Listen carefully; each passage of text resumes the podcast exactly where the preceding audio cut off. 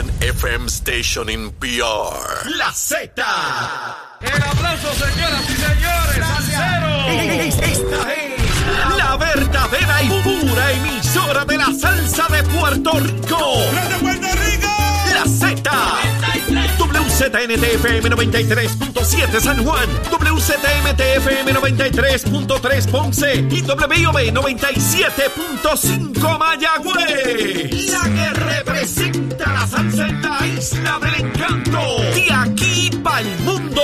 A través de la aplicación La Música Z93. Tu, tu emisora nacional de la salsa.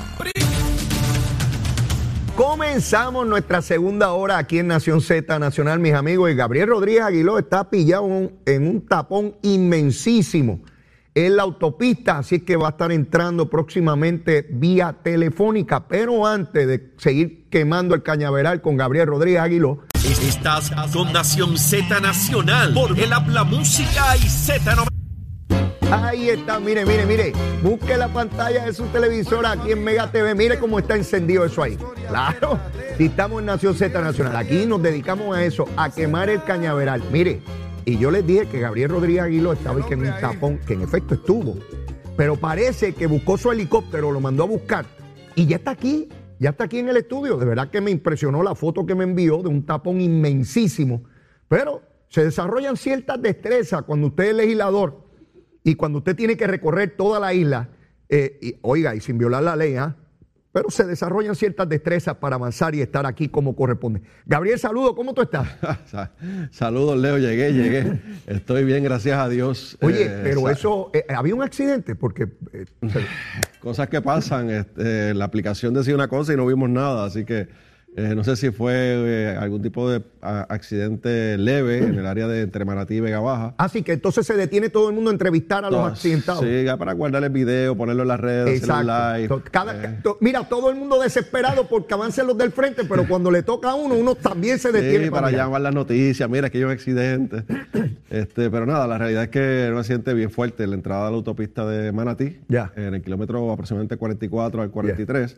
Pero pues luego se, se desapareció Fluyó, todo fluyó. y pude llegar. No fui por el paseo, no prendí las luces Sí, las advertencias de rigor. azules, sí, sí, Seguro. sí. Mira, y la montaña, todo en orden allá Eh, arriba. todo, bueno, todo to- bastante en orden. Qué bueno, qué bueno. Eh, Gabriel, muchos los temas, eh, se está desarrollando un allanamiento eh, en el Departamento de Educación. La información que me brindan es que en, en el área a- académica, eh, la Subsecretaría de Asuntos Académicos. Mi recomendación, Gabriel, no sé si coincidas conmigo, es a los ratones o ratonas que participaron de actividad ilegal, que se entreguen, que hagan lo que están haciendo alcaldes que van allá y, logran acuerdos y no esperen a que los vayan a arrestar a la... El que robó sabe que robó. No, no hay que probárselo en el sentido de que no conozca lo que ocurrió. Lo que tienen que irse a entregar allí. La tragedia de esto, Gabriel, es que es el Departamento de Educación. ¿sabes? Es insólito. El propio secretario en este momento señalando la situación que tienen escuelas, que asignaron 96 millones, y que hayan funcionarios al interior del departamento que se dediquen al traqueteo. Gabriel, ¿qué ley se puede aprobar para evitar que eso ocurra? Imagínate tú. Ninguna, ninguna, ¿verdad? Porque están las personas. Ciertamente no, no conozco el detalle de qué es lo que está pasando, eh, por qué es el allanamiento. Pude leer algo, pero obviamente por la situación de, de tratar de llegar rápido, pues no, no pude leer. Eh, pero algún vistazo rápido que tiene que ver con, con eh, una información que está requiriendo el, el gobierno federal sobre, debe ser contrataciones. Así que el, el problema eh, principal que tiene el Departamento de Educación es que es un monstruo. Es un monstruo burocrático con demasiadas muchas posiciones y, y- y muchas oficinas y, y cada cual como que tiene su, su kiosco montado. Yo creo que es importante, y lo dije cuando se atendió, se atendió el cuatrenio pasado la reforma educativa, y es que eh, el problema no está en las escuelas, ni en los distritos escolares o las regiones escolares. El problema está en el gobierno, a la parte central del departamento. Y todos pensamos que cuando se hubo la mudanza, ¿te acuerdas? Del edificio Ajá. este de como de 12 pisos, que solamente ahora hay dos pisos, pues pensábamos que la burocracia se iba a desvanecer porque eran menos niveles de burocracia.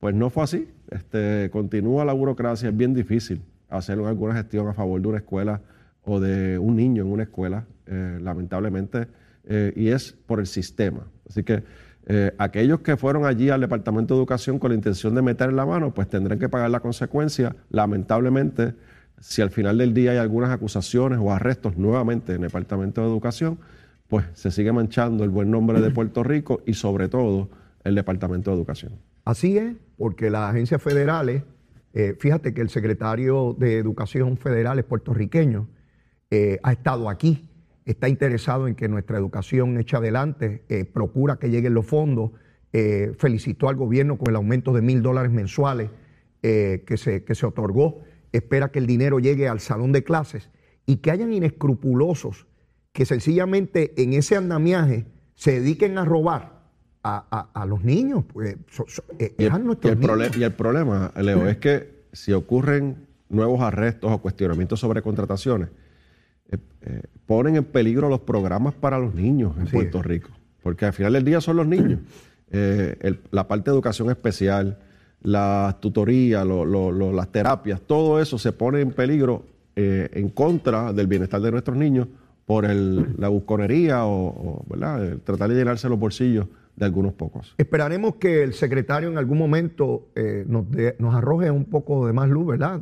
Si en efecto fue en esta área de asuntos académicos, qué tipo de trámite se hace allí, que yo no conozco, en esa subsecretaría, eh, cuál es el tipo de contratación, a qué personas se sirven, cuál es el alcance. Y una vez tengamos ese cuadro, podremos tener mayor certeza de qué están procurando las autoridades allí. Obviamente ellos saben, porque la información se les requiere a los funcionarios que están allí ahora, qué tipo de documentos pidieron, eh, cuál es el alcance eh, de los mismos. Pero otra vez, Gabriel, eh, y, te planteo esto porque hay una legislación de, de Quique Meléndez Hijo sobre corrupción, me parece buena. De hecho, las personas que la han discutido les parece bien de distintos partidos políticos y, yo espero que se apruebe, pero ¿cuánto más tenemos que aprobar? Porque, como tú decías ahorita, ¿cómo nosotros evitamos que un ser humano, no importa lo que diga la ley, decida que la va a violar y punto? ¿Cómo, detenemos eso? Eh, y lo vemos en alcaldes, lo vemos en legisladores, lo vemos en funcionarios de gobierno. Este mismo pájaro que se le acusa junto a la ex gobernadora, Herrera, ese señor hay comunicación de prensa que dice que también compraba personas en Inglaterra. O sea, no es solamente aquí. Entonces yo me pregunto, ¿qué, más uno puede hacer? ¿Qué, más uno puede eh, hacer eh, para, evitar esto? Es bien difícil, es bien difícil, a menos que tenga un sistema de monitoreo en cuanto, en el caso de las subastas, ¿verdad? Que es donde está el dinero. Eh, en ese proceso de subasta sea tratar de buscar mecanismos para hacerlo más, mayor, más transparente aún, pero es que todos los procesos son transmitidos de la subasta eh, son subastas abiertas, o sea, eh, abiertas hablo de que, hay, ¿verdad? Hay, visibilidad de los participantes de la subasta, o sea, eh, se han buscado tantas y tantas herramientas para tratar de, combatir la corrupción que ciertamente pues están estos individuos. Y, y hablas del caso de la ex gobernadora Wanda Vázquez y este pájaro de allá eh, que llegó a Puerto Rico con la cartera llena a repartir billetes, pero eh, eh, aparentemente es su naturaleza, ¿verdad? tienen tanto dinero que piensan que pueden comprar a todo el mundo. Y hay personas que lamentablemente sucumben ante esa situación. Yo miro todos estos proyectos que van en contra de la corrupción y la voluntad, porque podemos tener miles de legislación. Tú tuviste que ir, tú, Gabriel Rodríguez Aguiló, al Departamento de Justicia que todavía no, no te han contestado cuál es la alternativa, porque hay una ley que prohíbe que un funcionario que se declara o es convicto por corrupción tenga empleo en el gobierno y Maritere González continúa contratada en el municipio de Arecibo. Y el Departamento de Justicia parece que tienen que contratar a, a tres astronautas para que le digan si se está violando la ley o no. ¿Cuántas semanas o meses van que tú radicaste eso? Y sigue esa señora allí. ¿Alguien del Partido Popular dice que se tiene que ir de allí? Nadie, Gabriel. No, la defienden, la defienden y defienden al alcalde. Y Toñito Cruz es el abogado, exalcalde y es abogado también del municipio a favor de, ese, de ese nombramiento. Y entonces dicen que están en contra de la corrupción. sí, pues no, no hay forma. Eh, ciertamente tengo que decirte que, que sí fui a una entrevista en el Departamento de Justicia con la fiscal a cargo donde eh, compartimos una información, pero nada más ha pasado. Pero pues, digo, yo, yo no creo que había ni que entrevistarte a ti, porque es sencillo. Aquí hay una ley. Sí, la ley está vigente, te corroboro que la ley no se ha enmendado y que está vigente. Y determina que no puede haber un corrupto, un convicto por corrupción empleado. Y verifico si en Arecibo están los hechos. Esta persona, verifico que está en la nómina, que se le paga, la función y toda la cosa. Pues está la violación de ley y emito la determinación que corresponda. No hay que hacer un estudio sobre el Código Civil ni sobre el Código Napoleónico. O sea, e- y, y continúe. Oye, Lo único que hay que hacer es ir al municipio, solicitar con supina los, la- el registro, el, documen- el expediente de personal chica, acredita de que la, está allí. de la persona y ya. La- ahí está todo, ahí está la nómina, ahí está, los, deben estar la nómina, debe estar los cheques que se emitieron, debe estar su contrato, debe estar todo. Y lo comparas con lo que dice la ley y ya, no hay que hacer mucho. Por más. eso te hablo de cuál es la tolerancia a la corrupción. Porque allá está el alcalde de, de, de Mayagüez, Guillito. Lo suspendió el FEI, pero sigue de alcalde. Él está allí. Se está declarando culpable Eugenio García, que fue el que montó todo el esquema para coger los 9 millones y votarlo, ¿verdad? Para un centro de tramo. ¿Verdad que estamos discutiendo, Gabriel? Y tú dirigiste la Comisión de Salud de la Cámara. ¿Verdad que estamos discutiendo la falta de, de equipo, de personal en centro médico y las personas en los pasillos, que es un problema histórico? ¿Verdad que si tuviéramos un centro de trauma en Mayagüez, muchísimos de esos pacientes no tendrían que venir desde allá hasta acá? De un 30 a un 40%. Pues. Guillito cogió los 9 millones y los fututeó. Y yo no veo titulares, ni primeras planas, ni unidades investigativas pidiendo que ese pájaro lo acaben de sacar. Escucho peor. Escucho al presidente del Partido Popular diciendo, no, es que no se ha declarado. cul-". Mire, la ofensa nada más de lo que significa votar ese dinero en términos de administración pública. Si se respetaran, le dirían, mire señor, lárguese de ahí. Pero peor que eso, no veo los grandes sectores lucha así, entrega, no, lárgate de aquí. ¿Ve? No hay indignación porque es selectivo. Es dependiendo si es de mi partido, Gabriel. Y, y este, este alcalde que se, se dio, se tiró esa maroma de eh, utilizar estos 9 millones que eran partidas distintas por diferentes administraciones, que se hizo un pote de 9 millones que era lo necesario para construir o terminar, porque ya está construido, es terminar. Ajá. El centro de la sala estabilizadora y, y el centro de trauma de la región oeste en Mayagüez, que eh, eh, ese dinero es, es- es esencial, o sea, un servicio esencial a la ciudadanía de salud. Esto no era para una piscina o para un Sí. parque, para un monumento, es para un servicio de salud.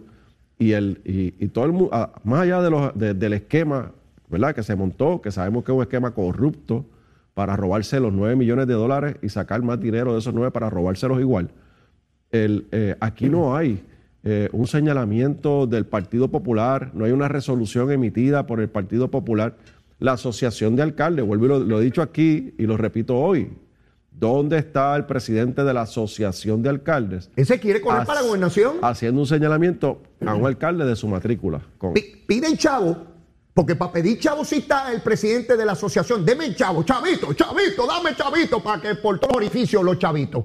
Pero no le dice nada al de Arecibo que contrata a una corrupta y no dice nada sobre Mayagüez porque es de su partido. Todo el mundo perfuma su propia rata. Todo el mundo perfuma su propia rata. Y ahora me voy a referir a La Palma. El domingo había un proceso de reorganización en distintos municipios del PNP. en el sureste. Exacto. Y resulta que, no puedo decir para mi sorpresa, porque ya nada me sorprende, de momento empiezan a circular fotos en las redes sociales de Oscar Santamaría dando besos y abrazos en medio de un proceso de votación del PNP. ¿Hasta dónde puede llegar el descaro?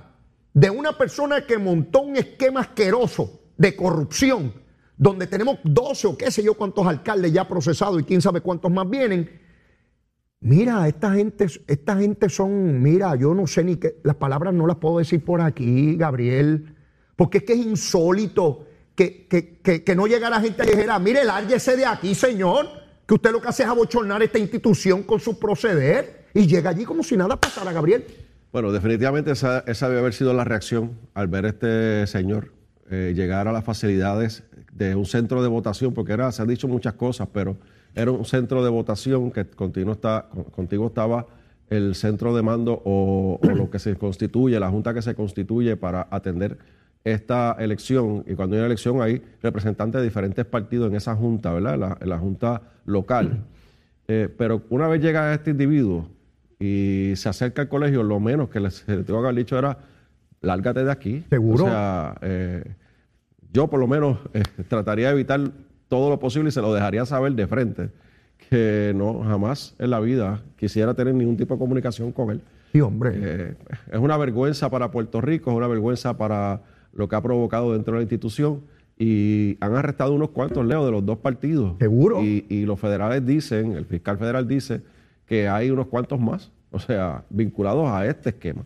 Así que yo no estaría cerca de personas así jamás en la vida. Eh, y el que ve la foto eh, se pregunta, ah, bueno, pues entonces ellos lo permiten allí. Pues si está allí, pues no se avergüenzan de eso, lo permiten y lo toleran y hasta lo promueven. O sea, en los opositores políticos hacen fiesta con eso. Mira, o sea, yo no sé dónde, dónde falta el sentido común de la gravedad de este asunto. Mira, Leo, el, el partido, el directorio del partido, tomó una determinación cuando Cataño, eh, cuando sale el cano por el arresto, la renuncia por su arresto, eh, de hecho no se arrestó, no arrestó, él, él se entregó, por la sí. negociación que hizo. Ajá. Eh, hubo una primaria, unos candidatos. Uno de los candidatos tenía un vínculo directo, no, no ha sido acusado por nada, El licenciado Sicarlo. pero, pero tiene un vínculo directo con las acciones del CAN Ajá. como alcalde. Y el partido, la vara la puso bien, ¿verdad? La, la- la subió. Sí. El estándar lo subió de los candidatos que pueden correr. Así fue. Y, y, pues eso es lo que tenemos que mantener todos en todo momento, en todo proceso del partido. No, no puede ser en unos momentos sí, en otros momentos no, por temor, porque fue mi amigo, fue mi Sí, no, empleado. no, no. Uno tiene que, mira, eh, lamentablemente las amistades uno las tiene que seleccionar, y más en la política. Y este señor no es amigo de nadie. Eh, y, y yo espero que todos mis compañeros en el partido lo tengan claro. Eh, El que Este crea que es su amigo, que vea el caso de que tiene el alcalde de Guaynabo, si fue allí a grabarlo. No es amigo de nadie. Sí, Y- qué amigo y ni Dios- amigo. Y Dios quiere y me esté viendo o escuchando. Y que se moleste conmigo y jamás en Sí. su vida me hable. Y yo espero que sea así. Y que si nos vemos en una acera, que él cruce para no hablarme del coraje Sí, que tiene hombre. conmigo. Yo espero que sea así. Eh, él y su grupo. Así que eh, eh, el partido tiene que actuar en todo momento con la firmeza que eso se actuó en ese eh, momento en particular de Cataño. No puede ser un momento sí y en otros no. De, de eso mismo, porque allí corría uno que es empleado de él en esa votación y otro que era ayudante del exalcalde de allí. En ese municipio fue donde él primero tuvo los contratos de basura y que se le renovó, aún con el alcalde que perdió, se le renovó por un montón de años más. Mi hermano, ¿qué más queremos? ¿Qué más queremos? ¿O somos idiotas? ¿Sabes? Aquí nadie es idiota y tonteo. ¿Sabes? Se molesta, se molesta porque, Gabriel, tú estás por todo Puerto Rico. Llegas a tu casa a las tantas de la noche, viniendo de distintos puntos de la isla. Eh, haces un esfuerzo por años en el servicio público. Luchas por una causa que estás convencido de ella. Para que vengan cuatro ratas a tirar todo eso por la borda y acabes tú dando explicaciones por esos ratones. No, hombre, no. No hay derecho a eso. Mi, tú sabes la cantidad de gente que fue a votar ese día. Gente que fueron funcionarios de colegio y que estuvieron adiestrándose y se levantaron al amanecer para que llegue este pájaro allí a desprestigiarlos a todos. No, hombre, no, no hay derecho a eso. No hay derecho a eso. Pero bueno, quiero que nos movamos rápidamente a otro, a otro asunto. Se le multa al PIB eh, por 30 mil dólares por parte de la Procuradora de, de la Mujer, la oficina de la Procuraduría, eh, por el asunto este del protocolo y la no atención a los casos alegados de hostigamiento del empleado de, la senadora María de Lourdes. Eh, ¿Qué te parece esa posición de, la Procuraduría? Bueno, que eh, es lo correcto. Es lo correcto porque aquí nadie está por encima de la ley y, las instituciones todas tienen que establecer los estándares y los controles y, ¿verdad? Para, para evitar o atender cuando ocurran casos de hostigamiento. Y el Partido Independentista no puede pensar que porque son un partido de independentistas eh, pueden hacer lo que les dé la gana. Eso cuando tengan la patria nueva, cuando Puerto Rico le dé el voto y tengan la patria nueva, ellos podrán hacer lo que ellos quieran si tienen el control de la, su república o de su patria. Por el momento no. Eh, y eh, es interesante, eh, Leo, yo quisiera ver cuál va a ser la explicación de Dalmau en Sí, esta ocasión. yo a también. Ver si, a ver si va a ser la misma del anterior, eh, el mismo papelón que hizo la vez anterior, o, o viene, viene, ¿verdad?, este, con, con un- una actitud distinta. Eh, ¿Qué va a decir María? ¿Qué van a hacer con María de Lourdes?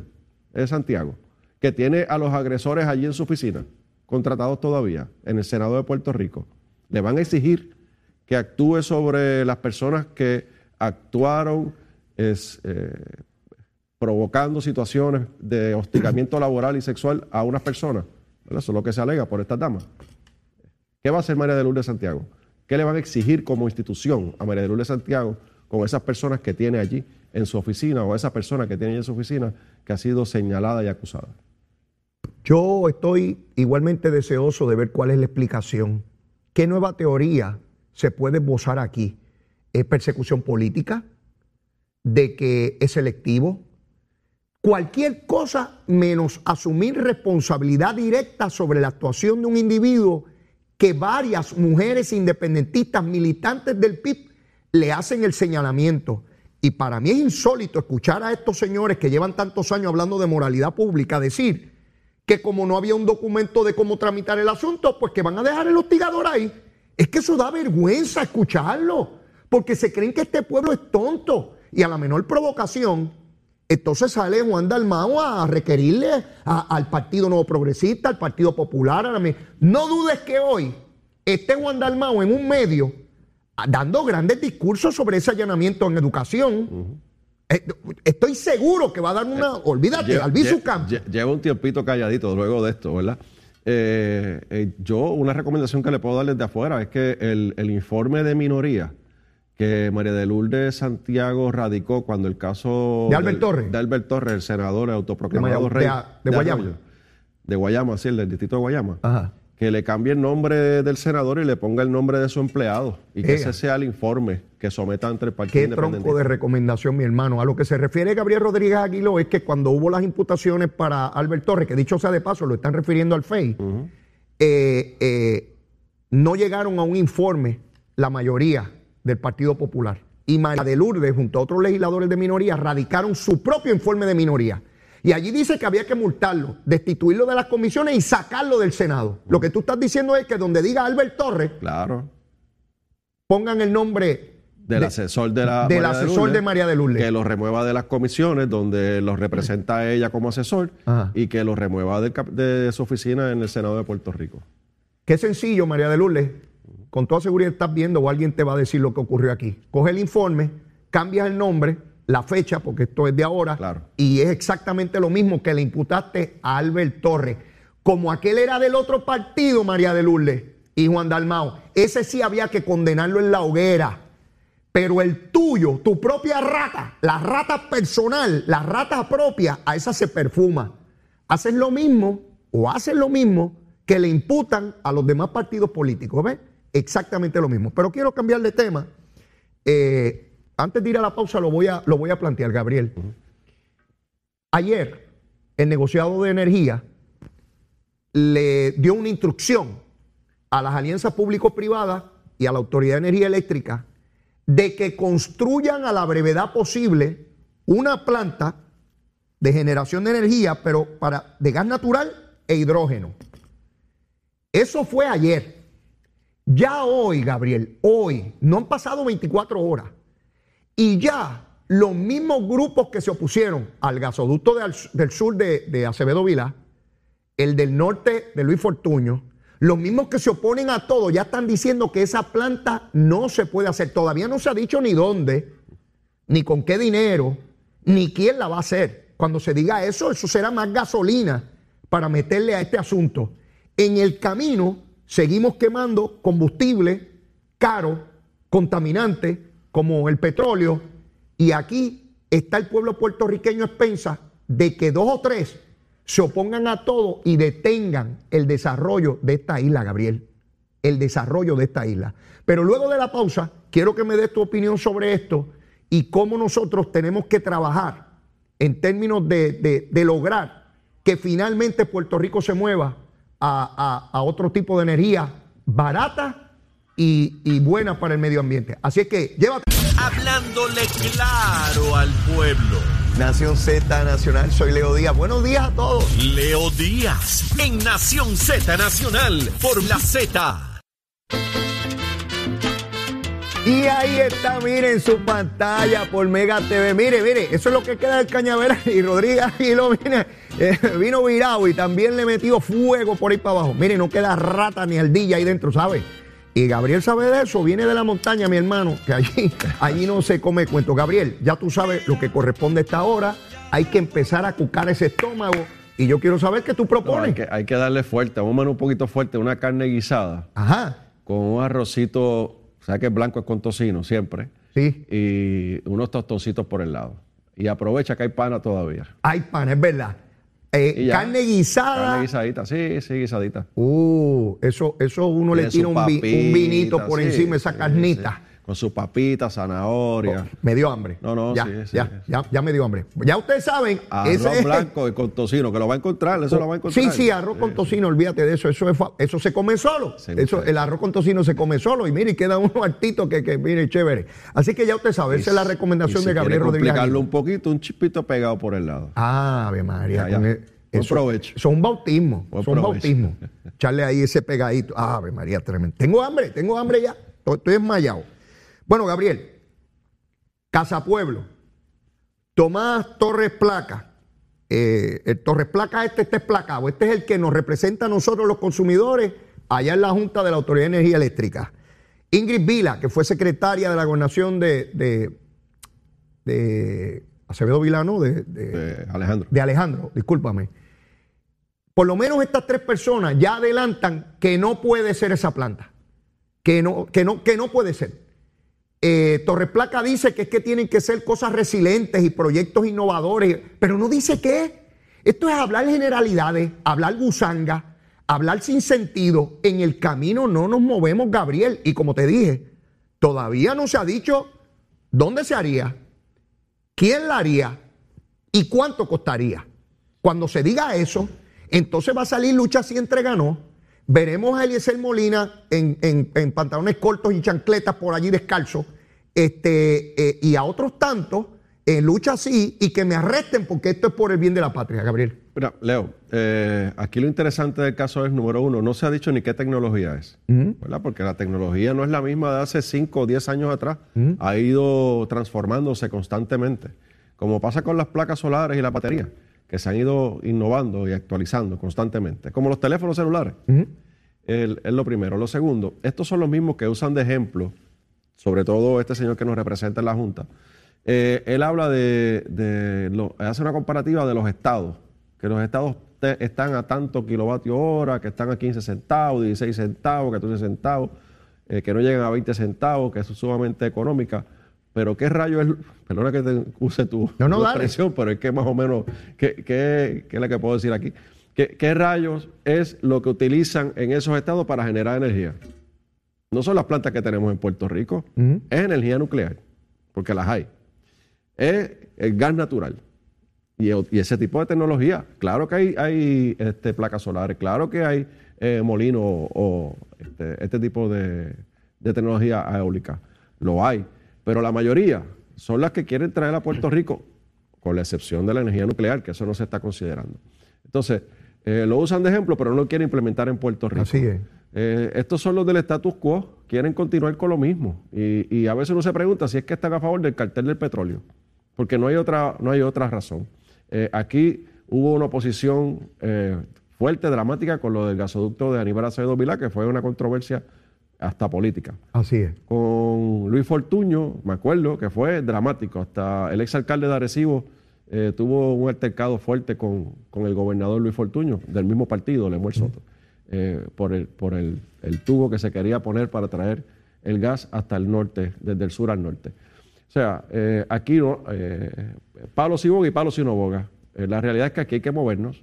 No podemos continuar con este tipo de, de tecnología que tenemos de los años 50, donde se está contaminando Puerto Rico. Puerto Rico se está contaminando. No tan solo el problema que tenemos de generación de energía, eh, ¿verdad? Con, con precaria que tenemos constantemente. Claro. Es que se está contaminando Puerto Rico utilizando este tipo de tecnología. Así que hay que movernos. El gas natural es una opción que es la más, para mí, ¿verdad? La, la información que tengo es la, la, que más rápido podemos tener acceso.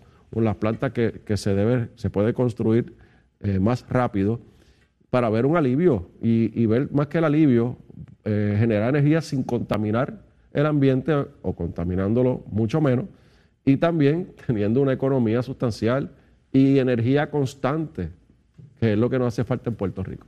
Yo escucho a este señor Torres Placa y como tú muy bien señalas, eh, es un demagogo, porque eso es lo que es. Yo lo veo en los programas hablando generalidades y tonterías a un individuo que debe haber concreto, específico, educar al pueblo sobre información. Ah, en los estados es tal y tal cosa. Bueno, tienes que comparar China con China y botellas con botellas. Búscame un sitio que sea una isla como Puerto Rico, no un continente, ¿verdad? Donde tienes la posibilidad de tener abasto de una manera distinta, donde como muy bien tú dices, tienen otro tipo de plantas mucho más modernas, así que no me puedes comparar cómo se produce energía aquí que allá, igual que los costos de los productos, porque todo lo que viene aquí tiene que llegar en barco o en avión, desde la Florida a Carolina del Norte, en un carro, en un tren, es mucho más barato. Pero estos demagogos están ahí para crear odio, Gabriel. Yo identifico unos sectores aquí que todo el tiempo es eh, lo que le están diciendo a la gente es, el gobierno está haciendo eso a propósito. Quieren fastidiarte, quieren que paguen mucha luz, te están sacando de la casa. Ahora están montando un issue en Vieques, de que es que la gente en Vieques no tiene casa. Sí, ya, ya los veo por ahí, otra folloneta más. Hay unas personas allí que ciertamente necesitan vivienda, claro que sí. Que están viviendo en unas condiciones que no debe ser, por supuesto. Que hay un, un complejo allí que debe ser rehabilitado, seguro. Pero el planteamiento no es ese. Se quedó la gente de Vieques sin casa. Porque como no pueden bregar con las lanchas, ahora es que se quedaron sin casa porque están llegando unos marcianos allí que están sacando a la gente. Yo voy a ir a, a Vieques a ver la folloneta y, esa. era, y, Voy era- para allá. y primero era el hospital, pero como ahora se está ya se está Exacto. ya se está demoliendo ya casi eh, Ya- ya demolieron el ya se demolió completo, ya está el proceso de diseño y viene el, el nuevo hospital. Pues yo escucho a algunos decir que construir un hospital en Vieques es un, que es un error, que allí lo que debe construir es una sala de emergencia con unos helicópteros y que la gente la traigan a, por- a- a la isla grande. Desde Vieques. O porque sea, siempre es otra cosa. Si el gobierno lo va a hacer, pues no es eso. Y si lo hace, pues quedó mal. Sea, e- es una cosa fatídica. Claro, está la competencia de los medios por rating. Y tú tienes que crear escándalo porque alguien te compra el periódico, te ve en radio o en televisión. ¿Verdad? Yo no me dedico aquí a buscar rating por escándalo. Me dedico a desmontar, a desdibujar los disparates que dicen mucho. Y bastante trabajo que tengo aquí porque todos los días es un disparate nuevo y una exageración en, términos de, medios de comunicación. Ahora resulta que en que la gente no tiene dónde vivir. Están todos en la calle. Todos en la calle. Y yo voy a ir allí, voy a ir a Vieques a ver este asunto. Así que ya, Gabriel, debo suponer que los próximos meses, tú como tus compañeros van a estar por los medios de comunicación explicando cuál es la planta y cómo se va a hacer frente a personas que les van a decir que ustedes quieren matar a la gente con, con una planta de, de energía. Acuérdate que te lo dije. Sí, sí. Acuérdate que te lo dije. De otra parte, eh, Gabriel, la Junta de Supervisión Fiscal continúa sin un director ejecutivo. Mira qué interesante, Gabriel. Quiero tu opinión. Jaresco era la directora de de esa entidad, directora ejecutiva. Ganaba 600 mil dólares al año. Ahora no hay director ejecutivo. La Junta ha seguido funcionando hasta donde yo sé bien, porque nadie se ha quejado de que no está funcionando, ¿verdad? ¿Hace falta un director ejecutivo? ¿O ese dinero se votó porque podían trabajar sin pagarle a una persona 600 mil pesos? Porque si era tan importante tenían que nombrar uno de inmediato, pues si no hacía inoperante la institución. ¿Qué te parece? Bueno, Leo, creo que es el momento en donde nos encontramos. Cuando la Junta de Supervisión Fiscal llegó a Puerto Rico, eh, necesitaba eh, estructura, organización, y se hace a través de un director ejecutivo, que, era, que era Yaresco. Eh, en ese momento, pues todas las, fue el momento de controversia, el momento de, de tratar de imponer esa política pública de ellos, con los famosos eh, eh, iniciativas que, que tienen de recortes. Ahora es un momento distinto, porque ya se logró el que Puerto Rico reestructu- reestructurara la mayor cantidad de deuda de- del gobierno estatal. Así que ya eso está un paso bien adelantado.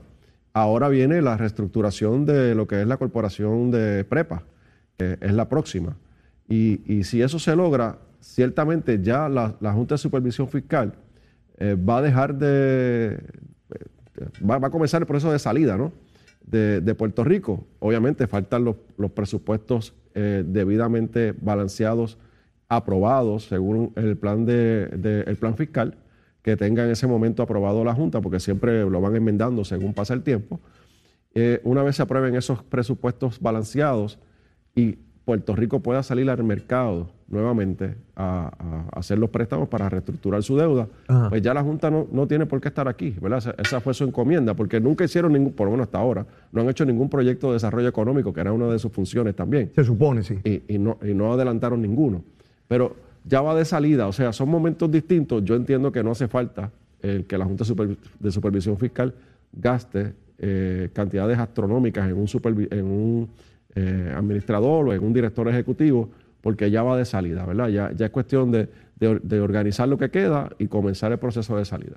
Bueno, eh, yo espero que, que- esa sea la, trayectoria, porque ellos habían señalado que estaban auscultando distintas personas para ver a quién nombraban. Yo espero que, que finalmente no tengan que nombrar a nadie por la explicación que tú acabas de dar, pero bueno, no, no, no me sorprendería que mañana o pasado estén nombrando a alguien con 600 mil pesos por ahí para abajo, a todo gender con lo que eso significa para el pueblo de Puerto Rico. Y de esa posición me voy a otra, Gabriel. Por décadas se habló del gigantismo gubernamental y de los muchos empleados que tenía el gobierno y que esto es terrible, las batatas y toda la cosa. Resulta que con el problema de las pensiones eh, se fueron miles de empleados públicos, se jubilaron. Eh, hoy las agencias de gobierno trabajan casi en el hueso y no, no importa la agencia que tú vayas, necesitan personal para hacer el trabajo que corresponde. La Junta de Supervisión Fiscal dice que no se puede traer a nadie de manera recurrente porque eso grava el presupuesto y el gobierno ha tenido que ir a contratar compañías para proveer el servicio que sale más caro. ¿Dónde estamos con relación a eso? ¿Cuál es la alternativa que tenemos? Porque yo, no importa la agencia, recursos naturales, por ejemplo, pues le hace falta un montón de vigilantes, personal para llevar a cabo sus tareas, porque ¿de qué vale que ustedes los legisladores le impongan por ley responsabilidades a la agencia de gobierno si no tienen las personas para instrumentarlo, Gabriel? Pa- paramédicos, que hay, Exacto. hay una academia ahora de cerca de 200, me parece, eh, el proceso de, recluta- de reclutamiento. Eh, pero aquí eh, hay que, hay que eh, identificar las plazas que son esenciales de servicio. Ajá. Y el gobernador de Puerto Rico, Pedro Pierluisi, en su campaña política y el PNP, estuvimos diciendo en esa campaña que nosotros íbamos a bajar la contratación y hacerle justicia salarial a los empleados públicos, número uno, bajar la contratación y reclutar a los, a los empleados del servicio público en las posiciones ¿verdad? De, esenciales. Y eso es lo que debe ocurrir. Y es lo, es lo que va, y creo que estuviste, estuvo aquí contigo Noelia García recientemente Sí, el viernes. explicándote de que en enero ya va a comenzar el plan de clasificación y distribución del gobierno de Puerto Rico en todas las posiciones. Eso es algo importante que pase, Leo, porque hoy día tú no puedes contratar un especialista en el Departamento de Hacienda, por ejemplo, que es importante, tiene que ver con los recaudos. Claro, claro. Eh, pagándole, exigiéndole un bachillerato en contabilidad, pagándole 1.300 dólares una- o 1.400 dólares. Absurdo, No, va- no lo vas a encontrar. Absurdo. Sencillamente no lo vas a encontrar. Y, por ejemplo, trabajadores sociales que tanta falta hacen para atender Así eh, los asuntos de querellas y maltrato de los, de los niños y de los envejecientes también en el departamento de, de- de la familia.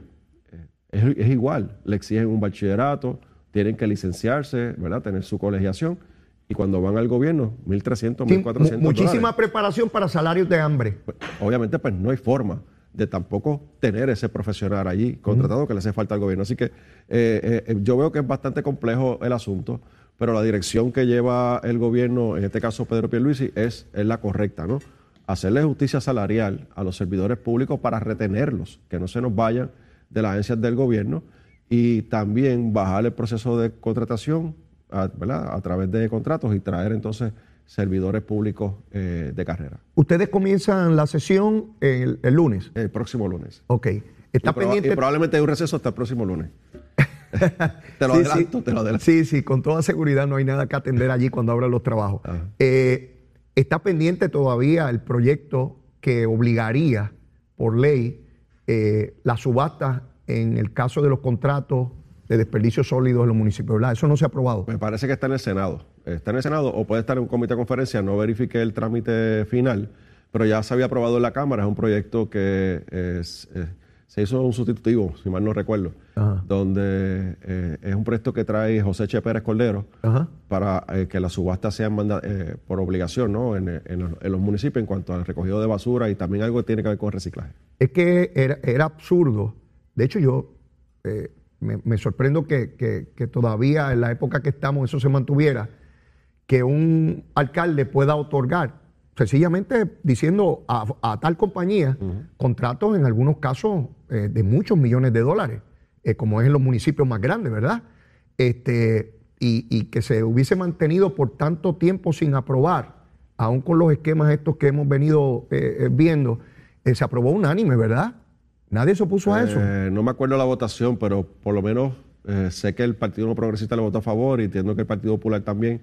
Eh, no sé cuál fue el voto de los demás Ya. partidos. Pero, pero lo cierto es que ya hay voluntad. eh, de- debe en, la, estar. en la Cámara sí, en la Cámara te- eh, hubo un sustitutivo porque este, este- esta legislatura lo que hace es proyectos sustitutivos cuando son proyectos del Ejecutivo o del PNP, Ajá. lo unen con un proyecto que pueda tener algún tipo de con- concordancia en algo eh, con los de un popular, entonces pues le quitan el nombre a todo el mundo y por eso es un sustitutivo, simplemente para quitarle el nombre a- sí, al sí, autor. sí. So, es- eso es una niñería. Eso mismo. Eso es una niñería. las palabras de la, la Eh, boca. eh, es una falta de madurez es increíble. tan, tan, tan, tan ridícula. Pero bueno, no se puede pedir mucho más, ¿verdad? La Eh, legislatura que tenemos por dos años. Eh, sí, porque, ¿sabes qué uno gana o qué pierde con eso? Eso, para empezar, eh, la mayor parte de los autores de medidas, de iniciativas legislativas, se acaba enterando el legislador y sus ayudantes, porque allá afuera trasciende muy poco. Una vez el gobernador imparte una firma, la noticia es, el gobernador firmó tal ley y no dan un detalle de firmó la ley de fulano de tal que fue aprobada por este y tuvo el oposición. No dan ese detalle. Eso es para los historiadores que vengan después a ver quién aprobó y quién no, a escribir un libro que nadie va a leer. Pero bueno, así son las cositas estas eh, eh, en Puerto Rico. El gobernador asigna 17 millones de dólares eh, a un área de la universidad que es el, el- el edificio este de ciencias moleculares. Digo, el, el dinero no es para los edificios, es para, para investigación. Investigación. Me llamó la atención, Gabriel, porque esto es un área muy importante. Allí, con los descubrimientos y las cosas que se logran, se pueden tener este tipo de patentes eh, por, por estas investigaciones eh, que, que pueden producirle dinero a la universidad. Y yo recuerdo que Ricardo Rosselló insistía mucho en este tipo de investigación científica porque muchas universidades alrededor del mundo procuran gran parte de sus recursos precisamente de esas patentes eh, y que Puerto Rico no había tenido un desarrollo en esa dirección. Y por eso es que lo resalto, porque va a tono con esa política pública que comenzó Ricardo Rosselló de que la universidad fuera buscando sus propios recursos, que no dependiera única y exclusivamente del dinero público, sino que buscara en la empresa privada a través de estas patentes. ¿Qué te parece? Leo, eh, cuando tú miras lo que ocurre en las industrias farmacéuticas, que están desarrollando tecnologías, están desarrollando eh, medicinas, hay puertorriqueños ahí. Hay puertorriqueños que se prepararon aquí en Puerto Rico, en el recinto de ciencias médicas, la UPR, eh, en Mayagüez, en diferentes instituciones, particularmente en la UPR. Y lo, lo que se trata de hacer con esta inversión es que retengamos a ese talento y que Puerto Rico se pueda convertir en el desarrollo de patentes en el área de la medicina. Y, y es, es una iniciativa que no es un, un proyecto de construcción, no es una infraestructura que tú la puedas ver, no es un puente, no es una escuela. O sea, tú no puedes chocar con ella, ¿verdad? Eh, que es lo que nos exigen a los políticos. ¿Dónde está la obra? Exacto. Pero, pero ciertamente es una obra y es, es un proyecto de suma importancia. Número uno, porque crea el taller. Y número dos, retienes a ese profesional que, que está bien cotizado en el sector privado, lo retienes en la universidad. Y número tres, que es lo que estás hablando, pues, se pueden desarrollar patentes para generar ingresos para la Universidad de Puerto Rico y así traer otros nuevos proyectos, otras nuevas iniciativas. Así que eh, enhorabuena que se está haciendo este tipo de inversión. Yo espero que sea mucho más dinero de, de 17 millones, que se utilice mucho más para este tipo de desarrollo y que también esto se emule, eh, Leo, en las escuelas públicas. Te voy a dar un ejemplo que, que yo como representante tuve el privilegio de participar. Un día recibo la llamada del maestro de delineantes y robótica de la Escuela Superior de Ciales, la Juan Antonio Corregel. Y me dice que le hace falta un dinerito para comprar unas piezas para construir un robot para su programa, para su programa, a sus estudiantes. Y de las asignaciones que tenemos los legisladores, yo saqué una partida a través del municipio y se le dio esta partida y compraron su, robot, sus piezas. Pues sabes que, eh, Leo, estos jóvenes fueron a Estados Unidos a representar a Puerto Rico porque ganaron un premio. Ganaron primer lugar en Puerto Rico de la Escuela Superior de Ciales y fueron a Estados Unidos a competir y se sacaron el segundo, tercer lugar y, tuvieron una participación eh, espectacular en Estados Unidos con otras escuelas y, con otras instituciones en Estados Unidos. Y esa es la inversión que tenemos que hacer. Así que que no solamente eh, la invitación al gobernador es que se quede en la, en, la, en la parte universitaria, sino que también miremos a la escuela superior y a las escuelas intermedias y que establezcamos desde ahí la base para ese tipo de iniciativas y proyectos para cuando estos jovencitos terminen su cuarto año ya tengan una mente de desarrollar proyectos, medicinas y diferentes eh, iniciativas para crear patentes en Puerto Rico. En la conferencia de prensa estaba el doctor Ferrao, que es el nuevo presidente de la universidad, y, ¿verdad? me dio mucho placer verlo junto al gobernador en este tipo de iniciativas, porque hemos insistido en este programa consistentemente de que el nuevo presidente de la universidad tenía que tener una visión de allegar recursos más allá de los recursos públicos. Y tienen, tienen que moverse en esa dirección. No se pueden quedar buscando el dinero solamente del presupuesto de, Puerto Rico.